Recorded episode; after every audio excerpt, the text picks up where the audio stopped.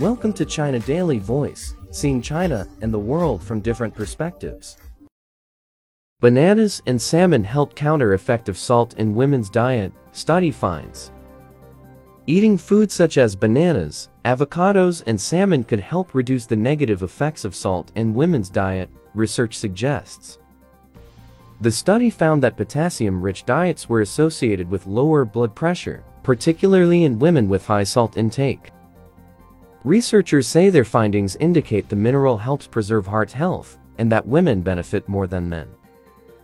Study author Professor Liffert Vogt of Amsterdam University Medical Centers, in the Netherlands, said, It is well known that high salt consumption is associated with elevated blood pressure and a raised risk of heart attacks and strokes.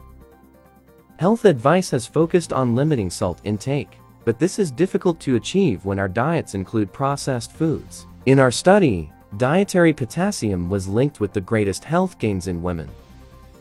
The study included 11,267 men and 13,696 women, which recruited adults aged 40 to 79 from general practices in Norfolk, UK, between 1993 and 1997.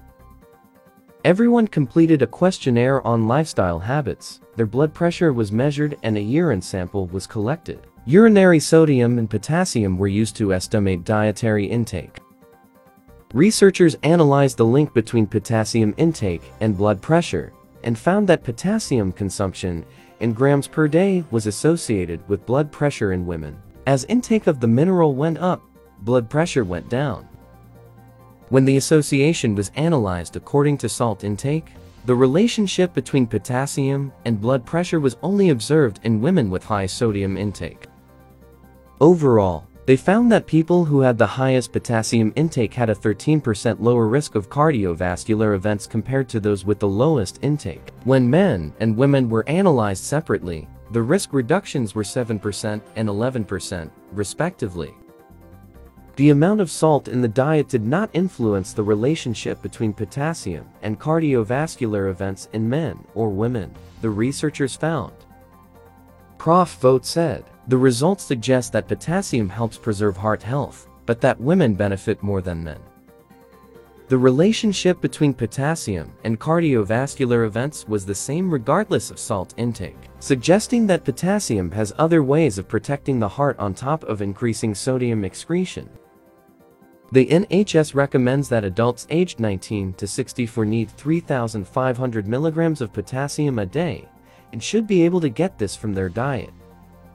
Foods high in potassium include vegetables, fruit, nuts, beans, dairy products, and fish. For example, a 115 grams banana has 375 milligrams of potassium, 154 grams of cooked salmon has 780 milligrams, a 136 grams potato has 500 milligrams, and 1 cup of milk has 375 milligrams.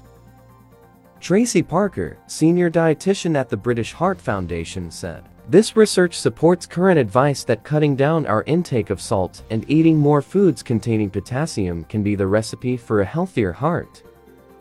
An easy way to boost your potassium intake is by eating 5 portions of fruit and vegetables a day. Other foods like pulses, fish, nuts, seeds and milk are also high in potassium and low in salt, so can help benefit your heart. However, keeping healthy isn't just about monitoring what's on your plate. Limiting your alcohol intake and staying physically active will also help to lower your blood pressure, reducing the risk of a heart attack or stroke. The findings are published in the European Heart Journal. That's all for today. For more news and analysis, buy the paper. Until next time.